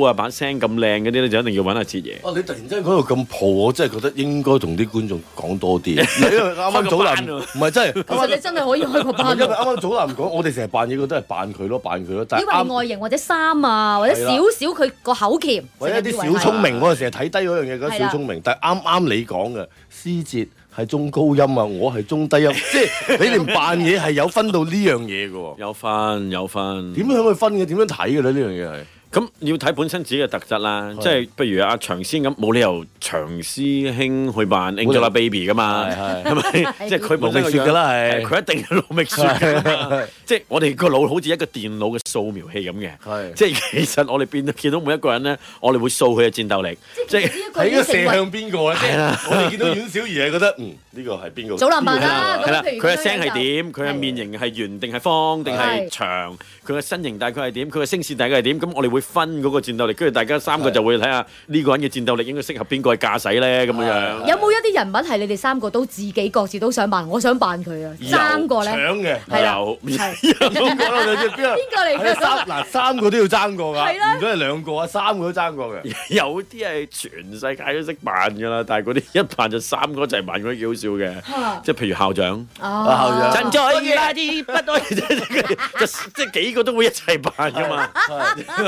仲有一啲係有嘅，中間都有啲爭過，不過喺演唱會裏邊，我哋嚟緊就會爭噶啦。哦係啊，就會即係試下。三個會係扮同一個人物，跟住啦去爭一啲嘢。之前我哋係通常都係公位肥瘦，我哋分完之後就一人大家就分流，各自一個咁樣噶啦嘛嗯。但係今次我哋想玩一個就係三個扮同一個，因為一齊出嚟係 啊好正啊，你話你話你有你話你有五萬萬，你話你有五百萬，哎呀，係所以我資本唔夠啊，咁唔好啦。而家三個都俾五萬萬你，睇下你點用，即係咁啊樣玩法睇我跟咯住。三個校長就出嚟，多謝多謝。有啲會係其中一忽。 咁唔係咁，我挑機下咧，有冇邊一個係你哋三個都唔好搞我啦？呢個你你扮啦，唔係你你扮啦。咁有冇一個係你大家係啊，都唔當中一敢定有啲唔原因啊或敢者。掂嘅？仲係而家。其實講真，政治就少啲嘅，嗯係即係個政治嗰啲，即係可能費事，因為本身件事咧，可能有陣時個氣氛唔係好開心啊，係即係你仲可以點咧？但係之前我哋都大膽試過㗎 啦，即係譬如陳淑莊啊、啊長毛啊、黃毓民啊嗰啲，我哋都扮過㗎啦。咁但係唔敢掂嘅又好似冇乜，但係掂完人哋反應嬲過，係跟住有啲我哋真係後尾冇掂嘅。有啲咁嘅事咧？有。唔係，我原本想問嘅唔係講政治，我原本想問係有邊一個人物你哋人唔夠膽掂太難就難又冇話邊個，即係我哋好彩有三個。你話係如果一個人嘅話咧，就應該總有啲難嘅。但係三個就有陣時會覺得是但一個都總有一個扮到做嘅，到 嘅係嗯啊。但係有陣時唔扮落去係因為可能真係有人嬲過啦。嬲就真係八卦問下啦。我我唔問邊個 啊，即係嬲咗之後咁你哋點咧？通常就唔會係直接嗰個人打嚟嘅。Ờ. 係通常總有啲中間人嘅經理人啊，或者唔知大家嗰啲共同朋友啊，夠啦咁夠啦， Dạ, 夠啦，玩完好似啊，得啦 Dạ. 咁啊， 都幾好笑 啊！笑係啦完不如先啦。 冇錯。但係你冇錯往常有冇一啲譬如你扮咗嗰啲人物，咁跟住會同佢知會一聲，喂，我今次個 show 咧會搞鬼喎，扮 Ờ. 下你喎，同佢單一聲 咧。衰啲講，通常都先斬後奏嘅，用乜用乜嘢問咗你唔俾啊？係咁完晒須，我哋先負荊請罪 嘅。喂跟住好彩嘅話，就咁啱，譬如誒，可能阿阿 Sammy 啊、阿 Sa 嗰啲，你扮完佢啊，佢打咗，喂，好好笑啊，祖好笑藍，係咯跟住。哎，係啦，好好笑啦，咁我一下，跟住下一句咪哎，好彩啫，佢冇嬲，下一句咪靜一靜，夠啦，玩夠啦，差唔多啦。有冇有笑啲咗就得啦。有啲係好好笑嘅，有啲係話誒再扮啦，再扮啦，都有，係啊，今次個演唱會你就嗯唔係你哋話唔係叫演唱會啦，你哋個表演 show 啦。係就都都頭先叫演唱會嘅， O K，咁啊涉獵咗少少啦，仲有啲咩同過往有啲唔同咧？今次會係一個我哋有個形式係一個叫時光隧道咯，即係以前我哋係扮邊個就扮邊個噶啦嘛，冇乜特別分嗰啲篇章噶嘛。嗯但係今次嘅篇章係由譬如誒八十年代有一個篇章，九十年代有一個篇章，嗯跟住去到近來啦，二零零零年之後咁咪有一個篇章咁嘅樣咯。係即係每個年代你揾一個經典人物去扮。係啊，因為近排好鬼驚啊！我啱啱上網睇到一個嗰個片，問啲零零後知唔知邊邊個係四大天王？有有啲零零後唔知組合嚟㗎嘛佢哋話係啊，話組合咁我係科嚟㗎。係啦，咁我哋就諗緊死啦！我哋扮啲嘢會好老咧咁啊。不過後尾諗下，我哋都係合家歡啊嘛，即係好似誒賀歲咁，我哋通常都係嗰啲咁嘅嘢㗎啦。誒希望大包圍，即係你入到嚟是但一個都會中嘅。係啊咁所以有啲近排嘅我哋又會辦，咁啊遠嗰啲，如果大家想揾翻大家嗰啲成長回憶嘅，咁又會有，咁啊總會中一個啩。 應該都會嘅，中一個嘅係咯。但係有冇一啲 case 咧，就或者過往有冇試過練咗好耐，或者想扮嗰個人好耐，但係臨開 show 嗰個禮拜或者嗰三日，先發現唔係喎，呢一個人好似好玩啲喎，有有啊臨時改。有一年台慶，唔知你哋印象深唔深刻？就係、有一年我哋三個係扮港男嘅，嗯除晒衫露晒兩點啊咁樣樣。咁、嗯其實之前咧，因為每年都係諗扮嘢啊嘛，係啊年年都話喂扮邊個扮邊個，但係扮咗三年啦。仲有邊個扮呢？即係你平時都睇咗啦，咁你台慶梗係要特別啲㗎啦。嗯咁、台慶咁特別，咁啊又扮翻嗰啲嘢，咁咪又係咁。嗯咁我記得係去到臨台慶之前一日，我同阿長星都 O K 嘅嗰條橋。嗯咁、但係哲爺就就有啲覺得質疑吓，扮港男咩嚟嗯㗎？因為阿哲爺不嬲，你見佢嘅表演呢，佢係練到好細緻嘅，嗯即係佢嘅佢佢嘅嘅識嘅，例如扮四大天王啊，佢聲音啊、動作係啦啊，係啦好 detail 嘅佢話佢話港男有啲咩特別啊？我點辦啊？佢話唔知點辦。咁後尾我哋兩個三個投咗票之後，後尾阿哲爺都好好，佢就話：好啊，我信你哋一次咧。我哋臨 show 之前嗰一日改嘅，嗯就 show 嗰日我哋先至排嘅。哇！因為嗰一次我哋就唔係差個明星啊，因為嗰年港男啊唔知係係咁好笑噶嘛係，即係又濕晒身啊，跟住啲女又叫啊咁樣嗰啲，咁即係五明眉仲喺度尖叫嗰條係啦嗰陣時係啊，咁所以就嗰年就決定不如扮呢個 format，而唔係扮任何一個人。咁嗯係我哋三個就玩嗰啲濕晒身啊，跟住出嚟就同啲女一齊喺度誒記得貼身舞啊嗰啲咁樣樣。咁結果嗰年效果就好好，但係其實我哋係幾乎臨之前嗰一日先決定改噶嘛。喂，有冇嗰啲咩鐵架俾我哋擒啊？即係即係你港男一定要有嗰啲鐵架我哋係啊係啊擒，有冇水可以噴我哋啊？係啊咁啊就臨時嗰兩日揾晒所有嘢出嚟，就再大家揾條泳褲啊，傷我啲石啊。咁就嚟哦呢十年你哋嘅默契係已經唔好講點點建立啦，已經去到一個咩關係咧？我想知，因為帶俾我哋太多歡樂。大家傾嘅時候，成日都問我哋有冇鬧交，我哋真係實有啦哦唔係鬧交，但係我哋會好激動咁樣喺度討論， 嗰個就同鬧交係有啲啲分別嘅，動激動地激地動討地論咧討激動地討論會係點咧？即係譬哦如可能其中一個兄弟話：喂，嗱，我想咁樣樣啊，就點樣華麗或者咩？跟住可能你講：喂，唔係喎，我呢個 show 唔係為咗華麗嘅喎，咁啊，即係會窿晒口面，嗯但係大家唔嬲嘅，嗯，係即係你諗下，是但一個窿口面。其實好難。激動啲嘅話，喂可以反台㗎，嗯啊係啊同埋我哋通常打邊爐嗰啲，通常成個鍋就翻落地㗎啦嘛，係咪先係啊係啊？但係冇嘅，大家就算嘈完，即係嗰個所謂激激動啲之後，其實都冇鬧交嘅，即係所謂嘅鬧交就係翻唔到轉頭，嗯，即係如果你真係鬧係交，咯真係真係炒粉，唔係話件事翻唔到轉頭，唔係嘅。嗰陣時通常去到都係大家一個激辯嘅啫，我哋係為咗要有一個結果而討論。你哋仲會激辯㗎嗱，因為一般會一般聽我如果做觀眾嘅話，咁譬如一個 show 咁樣，你揀五個去扮，係咯佢揀五各自個去做扮，功課呵佢揀五個去扮，我哋睇 show 係咁㗎嘛。喂，呢十五分鐘係你自己彈上台，你做嗰十五分鐘，跟住熄燈你走，然之後第二個升上嚟㗎啦。但係仲有呢個激辯㗎。我哋會俾意見㗎，即係就算長師兄扮或者獅子扮，我會俾意見，我扮佢哋兩個會俾意見。喂，祖藍呢個唔得喎。喂，唔嗯好扮呢個，呢個你自己開心㗎咋。其實觀眾未必想睇呢個，即係嗯自己會有陣時會有啲盲點㗎嘛。係咁我哋而家嗰個默契通常係另外嗰兩個提自己盲點咯。咁啊，哲爺通常就係佢美國人嚟㗎嘛，加拿大人嚟㗎 嘛，即係佢通常就係佢佢通常同我哋講嗰啲節目就係話，嗱你睇下呢一個美國哇 Saturday Night Live 係嘛，喂或者 David Letterman 呢個，喂哲爺嗰啲美國人睇㗎。 你要掹翻佢落嚟，又香港掹人。又要掹翻佢翻嚟香係港，但係有啲時候，譬如哦 Michael Jackson，即係佢一扮真係好勁嘅，係咁我哋又會話喂 Michael Jackson 好啊，你扮咧，佢又會話喂唔好啊啦，我扮過好多次，唔係咧，你都係要扮㗎咁樣，即係大家會咁樣即係呢個互相去講呢個 show 點都要有星爺把聲喺度嘅，你扮係啦，係四大啦。天王又係走唔甩㗎喂，啦。咁有冇一係啲啦？係即係例如啱啱我哋講星爺啲聲啊，定係佢四大天王？有冇啲你其實有啲咧，我哋都已經扮過好多次，其實我哋都厭嘅，但係又喺個 show 度或者睇福祿壽，我哋一定要扮嘅，唔係佢哋覺得爭咁啲嘢嘅人嘅咧，有冇？四大天王同埋周星馳都有嘅。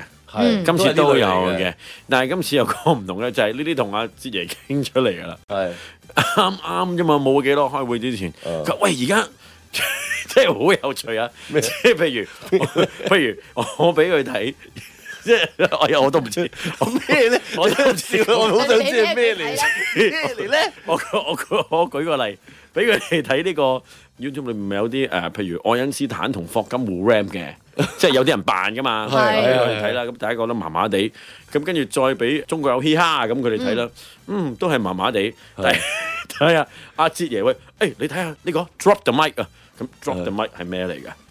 誒 rap 咯，即係一定要喺美國翻嚟先至睇嘅。歐陽靖先知咩嚟嘅咁啊！咁啊，但係佢睇咗個 rap 之後咧，佢話：喂，大家好唔好玩啊？咁但係我同阿長仔就會覺得 rap 係咪我哋識得嘅嘢？哦，但係我哋後尾同志嚟諗翻，有樣嘢就唔同啦。有冇試過四大天王同埋周星馳一齊 rap 咧？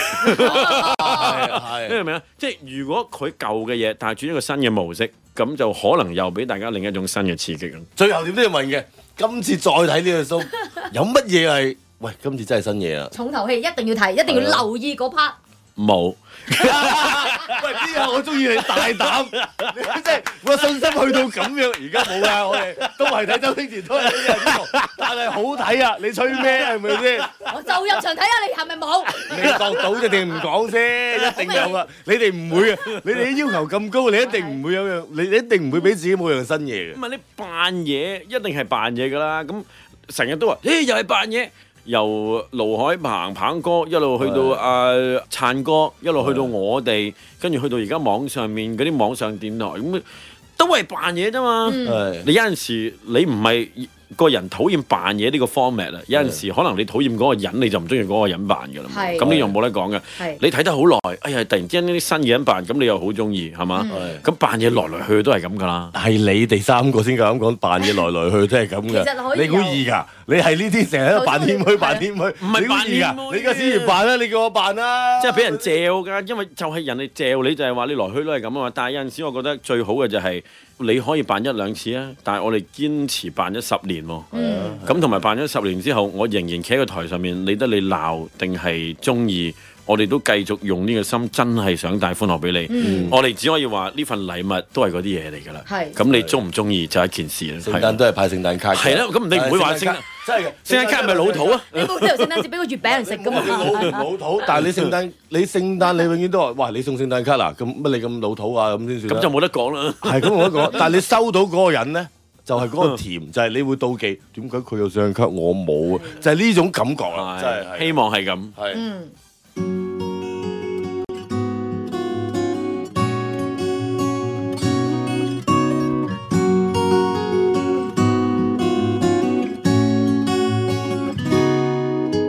落日吐滿這一片海，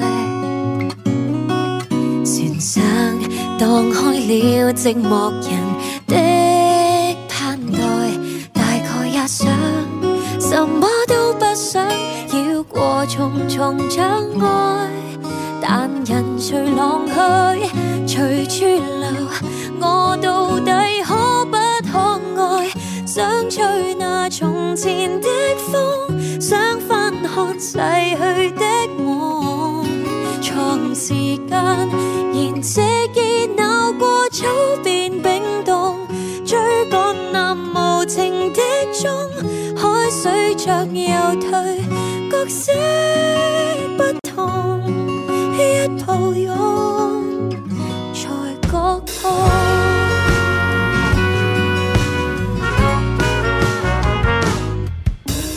默念挑戰這一片天。概絕望時，多老練。上帝你好，若今非昔比，一切為何變遷？浪潮寧靜了，也許我永遠帶不起冠冕。想追那從前的風，想翻看逝去的我。床時間，燃這熱鬧過早變冰凍，追趕那無情的鐘，海水漲又退，角色不同，一抱擁才覺痛，我真的心痛，我最愛的已經失了蹤，我怕餘下來的消失台像。疑惑惶恐，什麼可以令我動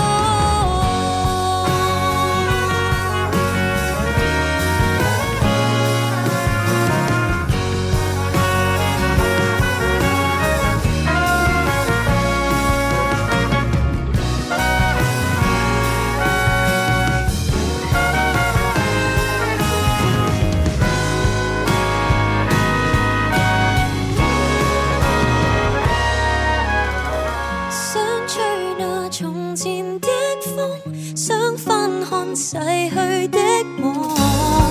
我來遲了，場地寂靜了，不再起哄，追趕那無情的鐘，匆匆歲月裏，遠方很望，一抱擁難以自控。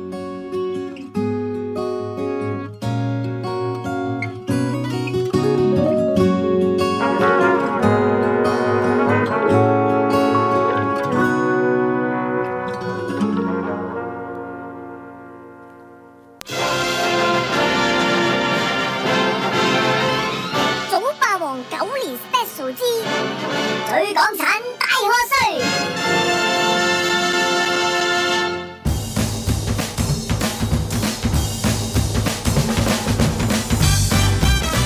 其實今次咧，我哋呢幾日咧揾唔同嘅嘉賓上嚟咧，都有一個主要嘅目的嘅。梗係啦，呢幾日係係啊乜嘢？呢幾日係咩？呢幾日過年啊，大佬農曆年，因為農曆年同我哋最密切嘅關係，由細到大就係賀歲片。係係啊，咁所以咧，我代表電影界多謝你 咁講，因為你覺得賀賀年最同你最密切嘅關係係賀歲片喂啊，。真係㗎！喺青春期嘅時候，唔跟阿爸阿媽去拜年，總會有呢啲時候㗎嘛。係咁咪咩就同朋友去邊呢？咪就係睇賀歲片咯。嗱，我細個係咁嘅，細個嘅時候甩唔到阿爸阿媽咧，就係佢逼我哋去睇賀歲片。哦到大個啲自己識同朋友或者拍拖嘅時候咧，就希望甩咗阿爸阿媽，唔睇佢哋打牌，係啊自己去睇賀歲片。嗯咁啊到而家咧，就自己想逼啲仔女 帶埋佢一齊去睇賀歲片笑一笑。你覺得因為大咗嘛？你覺得係一家人一家四口、五口、六口、七口到啦，嗯一齊入去賀年睇一睇賀歲片咧，嗯過年係做呢啲過年嘢嘅節㗎目啦咯，咁啊咯。拜年一樣咯，即係覺得係咁咯。所以嗰陣時，我記得我都會好留意啊，究竟嗰年嘅賀歲片係乜嘢咧？咁樣唔係，我覺得賀歲片有種魔力嘅，係即係你話我膚淺到，我一定要講呢一個點就係、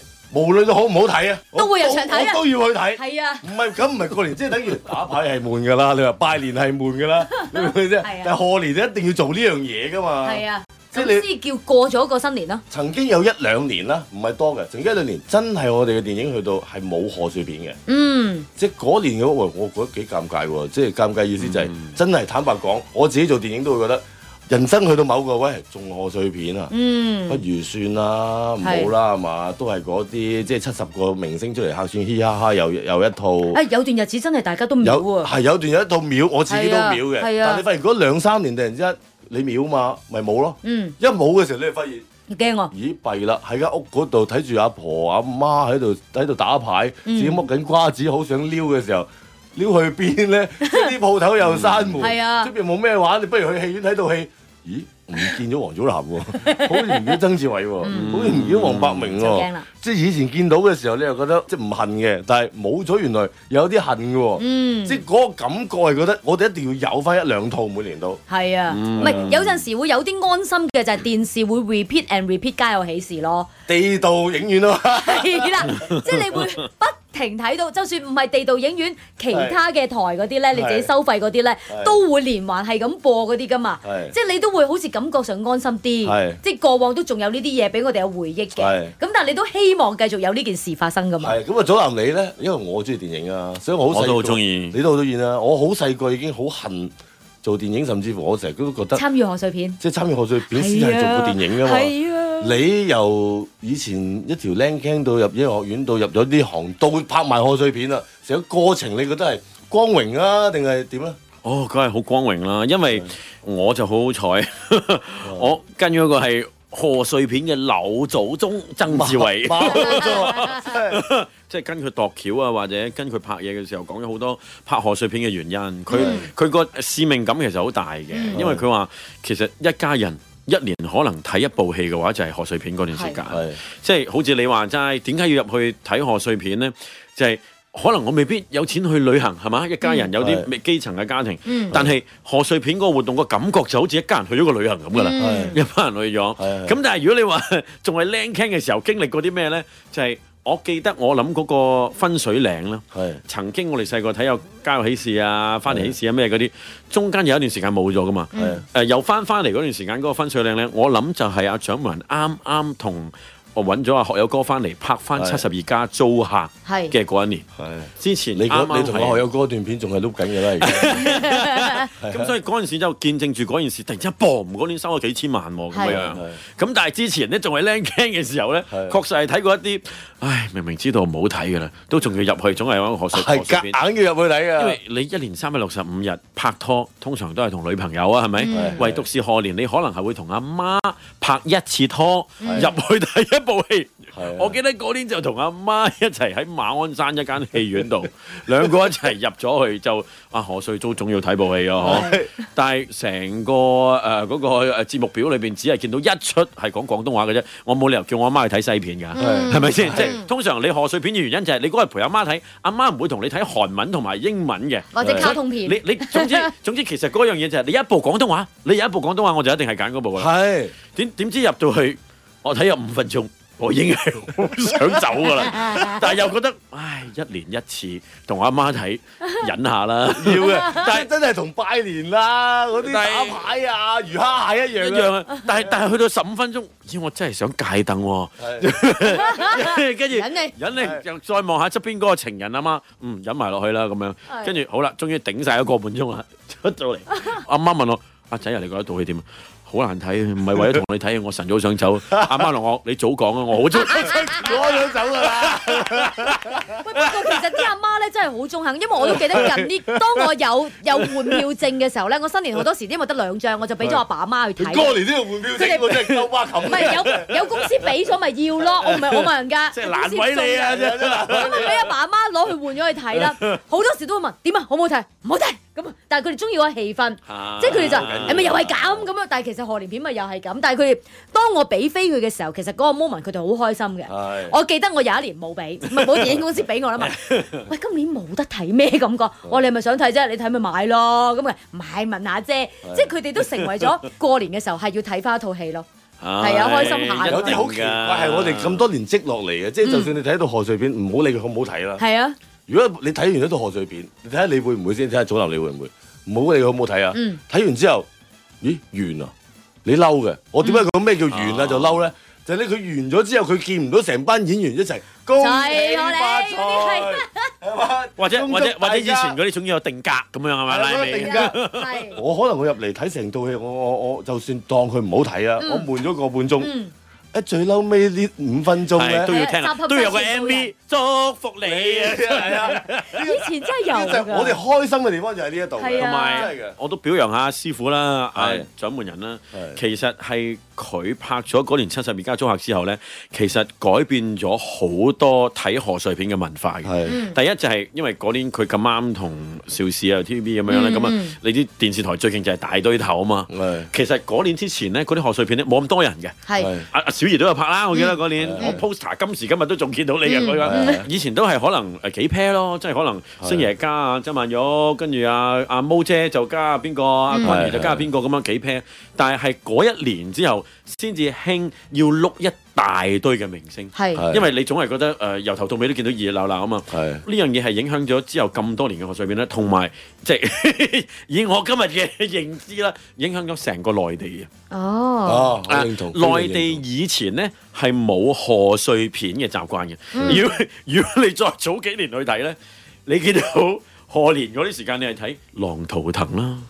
金或者係金陵十 三钗，即係南京大屠殺嗰啲朋友，係啊你唔明點解新年我要入要去入戲院裏邊睇下係啊嗰啲咁屠殺啊，跟住啲人俾人逼做妓 女嘅場面啊係係，但係係好沉重嘅，係係自從掌門人開咗呢個文化，係由香港影響到成個南方，嗯南方影響到北方。而家你見到咧就調翻轉啦，嗯每年內地嗰個電影市道都會有賀歲片，呢個係嗯我同埋另外仲多咗一樣。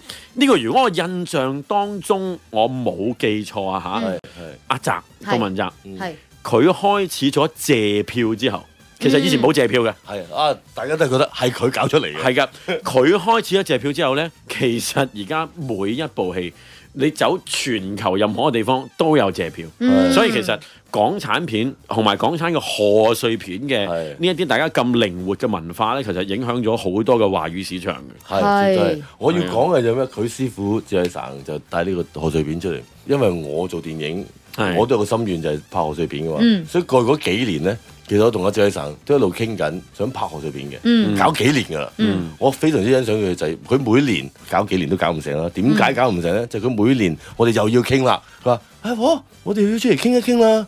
我啊今年第三年㗎咯喎。 都拍唔成。但 係點解咧？我唔係埋怨佢，而係佢每一年都唔係一個問題，就非常之好。你覺得香港人有咩笑得出啊？嗯我哋點樣可以拍得到佢過年嘅時候，佢哋會開心嘅？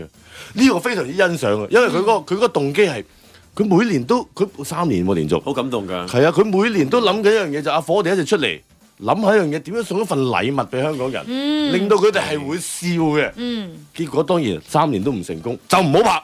嗯係啊佢諗就係咁嘅意思佢諗唔到就好拍係係啊，我哋要諗到一樣嘢係令到香港人睇完一定開心，我哋先送俾佢哋。呢個我非常欣賞。呢呢個好啊！嗯啊，佢每次嘅創作嘅嗰個源頭都係香港嘅文化係。你諗下第一年七十二家租客係，佢個背景就係西洋菜街，嗯係即係你喺條街裏邊有啲誒，呃佢開一間電話鋪啊，手提電話鋪啊，跟住阿學友哥又開一間手提電話鋪啊，跟住又有嗰啲誒林強水嗰陣時又發生咗啊嘛係啊喺個天台度，最緊係要佢成條街都係搭出攞嚟啦翻晒嗰年嘅新聞做翻，咁係跟住後尾再下一年就係講誒公村共屋邨，係啊咁其實都係一啲好香港嘅文化。佢會問大家喺邊嗯度大啊？係啊咁屋村大，咁每個香港人都係咁，咁香港人入去睇咪會好有嗰個共鳴咯。係啊咁所以每一年佢都好注重呢啲嘢，咁啊入去啊順便將一啲 誒嗰年大家嗰啲民怨啊，又一次過擺埋落去。喂，西隧加幾多錢啊？黐線嘅到咁啊！咁嗰陣時你睇個戲院裏邊咧，就全部觀眾喺嗰一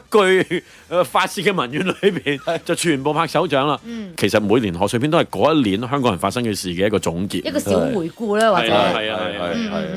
呢個好需要，我哋好需要。嗯都係啊即我哋賀歲片唔係，其實我最主要啦，好笑梗係好啦，就係、最主要嘅，我哋唔係要緊好笑，我哋要緊嘅就係、喂嗰一年我哋有共鳴嘅嘢，大家攞出嚟講喺戲院度，覺得咦你講緊我生活上嗯嘅嘢喎，你係你幫我發緊聲喎啊係我哋都好開心㗎啊同埋創作嘅過程咧好有趣。呢樣嘢係可能我係由阿毛姐把口嗰度開始聽，即係譬如毛姐，我哋大家睇咗咁多年嘅《家有喜事》咧，即係嗯嗰陣時因為同佢拍電視劇啊嘛，嗯佢咪嚟拍係 sitcom 係啊嘅。咁啊，八成日我中意好中意聽佢嗰啲活字典嘅，即係你聽佢講就會知道當年《家有喜事》係點樣創作㗎。係係係佢話佢話佢哋嗰陣時咧，就算而家後尾去到阿蔣文嗰陣時都係咁嘅，佢哋會分幾條線，分幾條線咧。譬如原來咧，阿毛姐同阿哥哥嗰條線，佢哋係一路揾阿高以琛、啊、谷德超啊嗰啲啊八下，隔離嗰條線發生緊咩事？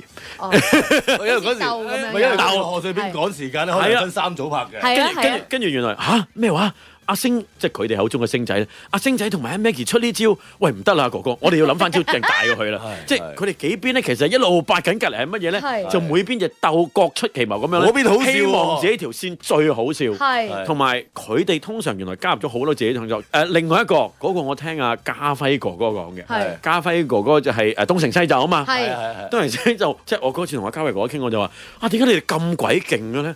你甩咗個頭踢波嗰場我又好好笑 係，跟住佢話。誒、唉，祖藍你唔知嗰場點嚟㗎啦，點嚟啊點嚟 啊，一定會點嚟啊點嚟。佢話唔知世界盃定英超聯，我唔知，哎呀我唔熟球賽啊。咁佢話講咗總之一個好重要嘅球賽，個個想翻去睇波。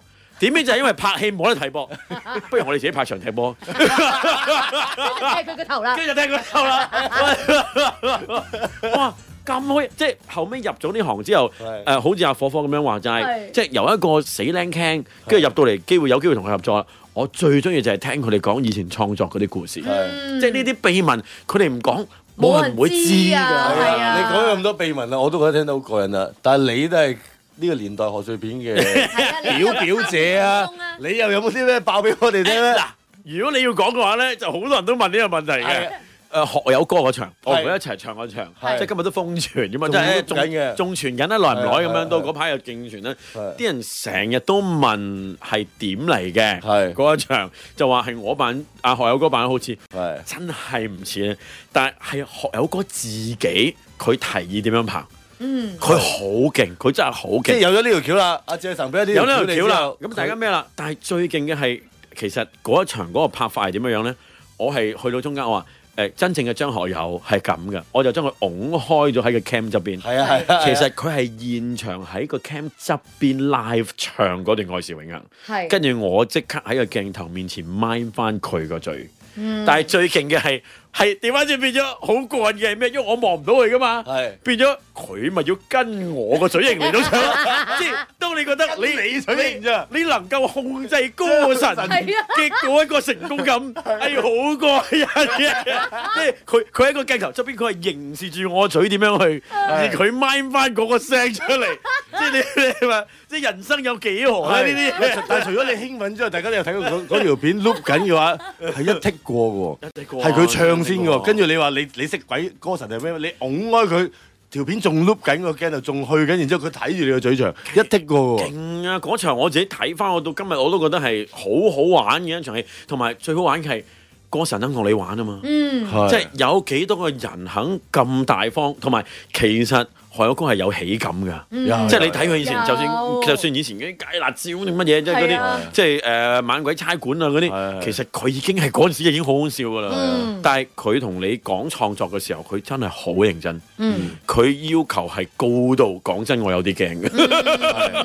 係，即係不過好哎即使彩賀歲片，佢都唔係話大家柴娃娃開開心心咪開心算就得咯。啦拍完一日拍完一日得啦，儲儲夠十七日節夠剪埋咪大家同啲觀眾開開心心。佢都唔係咁嘅，佢都係同你講點好笑嘅仍然係。係啊，佢會問點好笑，同埋佢真係問個戲點去，即係會帶到啲咩出嚟啊咁樣。不過嗰啲就當然唔係我對住佢啦，因為我好多時都係喺阿阿掌門人口中裏邊聽翻，即係佢自己都話，即係即係掌門人都敬佩嘅人，我就好敬佩嘅，因為佢本身我都好敬佩佢成個成個創作過程啊嘛，對呢行做咗好多嘢咁樣樣。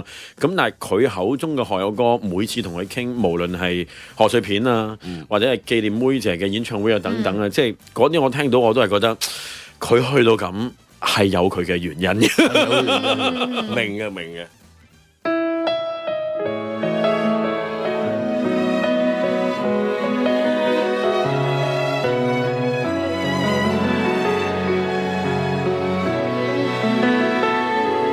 曾經多麼天真過，湖邊望着銀河。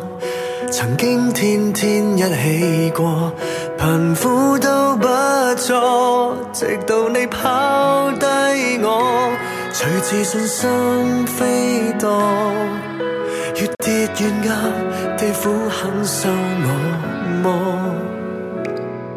沉溺酒精的洗禮，浮出烈焰行為，旁邊魔鬼的詭計，狂歡的消費，亂了我的一切，逃避你的消逝，任意覓角，肉身的複製。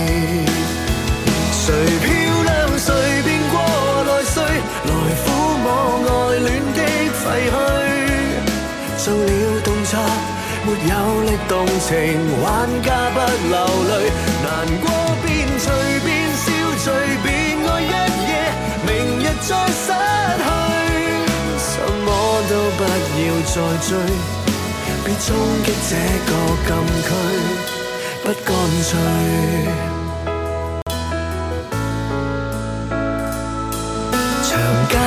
刻很多個，同款寂寞流落。誰好心幫一幫我，餘生好好過。沒有你怎麼過？年月種出飢餓，但吃什麼亦醫不好我。誰漂亮誰變過來歲，來撫摸愛戀的廢墟。做了動作，沒有力動情，玩家不流淚。難過便隨便笑，隨便愛一夜，明日再失去，什麼都不要再追，別衝擊這個禁區，不乾脆。旁人常常談論我不知滿足，會話應該慶祝，卻這樣痛，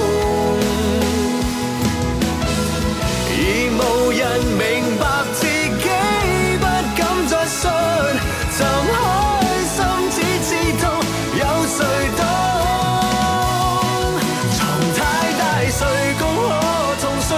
來裝飾愛戀的廢墟，越愛越怕，便繼續自殘，混響的刑具，難過便隨便笑，隨便愛一夜，明日再死去，什麼都不要再追，什麼關於永遠的都不對。Oh,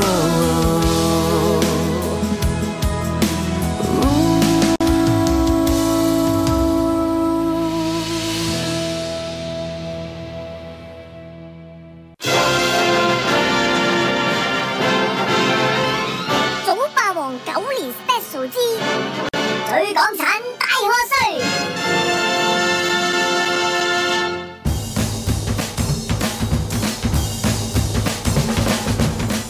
又嚟啦！係啊，我突然之間想講另外啲嘢，即係不得不提佢一部經典，就係古天樂主演嘅嗰個保持通話》。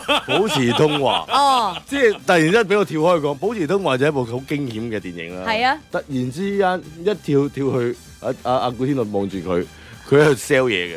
點解突然之間跳咗幾分鐘係純粹佢個人 solo 搞笑，嗯將成一部好緊張刺激嘅戲。無端端吞咗嗰度，鬆一鬆啊佢又做得好好睇喎，即係你又想啊突然之間，喂佢因為咁好笑喎，你講開嗰場啊，你講 下考牌啊，幾緊張喎！陳木勝導演，因為陳木勝導演唔係最緊張，古天樂先生係最緊張即。係嗰陣時你仲驚啊巨星嘅，因為有啲考牌啊，因為我哋剔嘅幾剔，佢每剔嘅對白都唔同，嗯點接咧？唔跟對白。係啊，因為有啲係即係可能佢嘅角度就係、我嗰陣時，我突然之間誒、呃、靈感一到，我講咩就講咩，咁啊真係要搏到佢咯，嗯係咁所以唔可以死背對白咯嗰場，佢嗯拍幾剔都要係啊，都要轉一轉嘅，即時考反應即時考反應啊！真係嗰下都幾驚啊，驚驚驚佢驚過而家啊，我我見到佢一定要講講嗰場，哦即係嗰場結果出咗街之後，啊點無端有場祖藍個人 solo 啊！但係而家你話俾我聽係考牌，考牌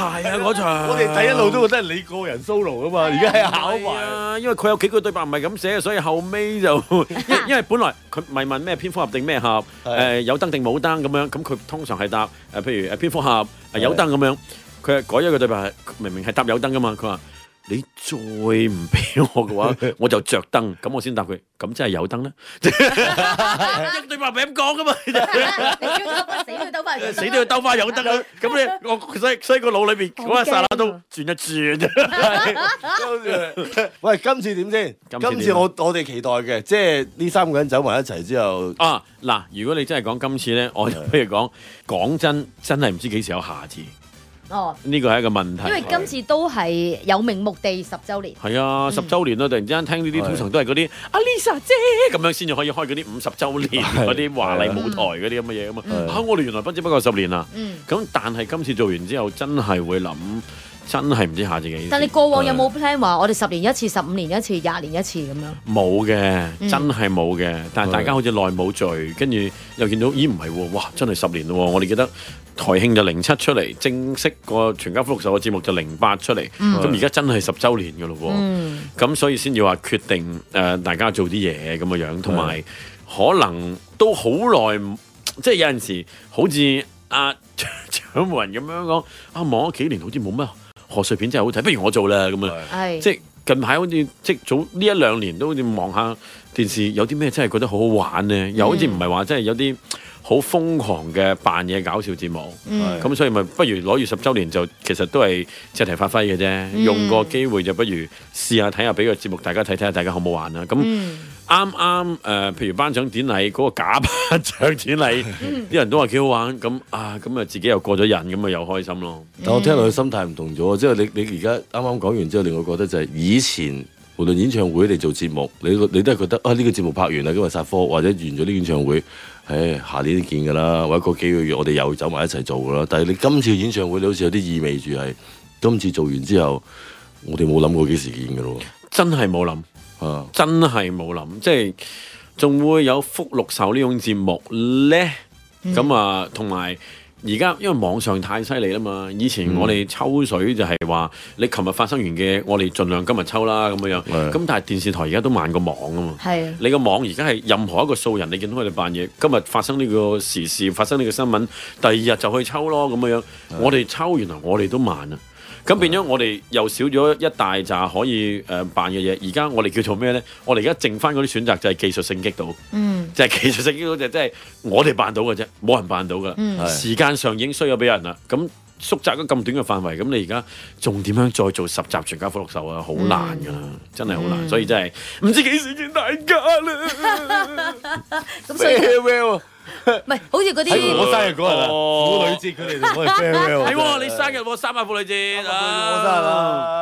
咁係咪要全台同你慶祝啊？佢哋你唔使全台同 我慶祝，我自己匿匿埋埋喺個角落頭喺山頂度望住佢哋就得啦。你你提開呢個三百婦女節，因為我哋今次都做咗另外一樣嘢嘅，係我哋有成幾百張飛，嗯係俾啲基層嘅婦女去嚟睇。哦，咁但係因為俾咗啲基層嘅婦女咧，有啲有啲可能係連佢出嗰個區嘅嗰個能力都個未個必有，錢車錢都未必有係係啦，啊即係佢哋都未必捨得會嚟。嗯咁變咗我哋今次直情係誒用埋個慈善基金啊，去包埋車。啊呢個好好啊，車一紮嘅婦女同埋佢哋嘅屋企人嗯可以嚟到現場睇咯，因為我都真係有聽一啲團體講話咧，你就算請佢食一餐咧，佢哋就係嗰個車錢都冇啊，係佢哋都會放棄嗰個機會咯，即係欣賞我或啱啱講呢者個，我我真係非常之欣賞喎。係啊 多謝你，同埋啊講明誒，今次我哋謝絕花籃。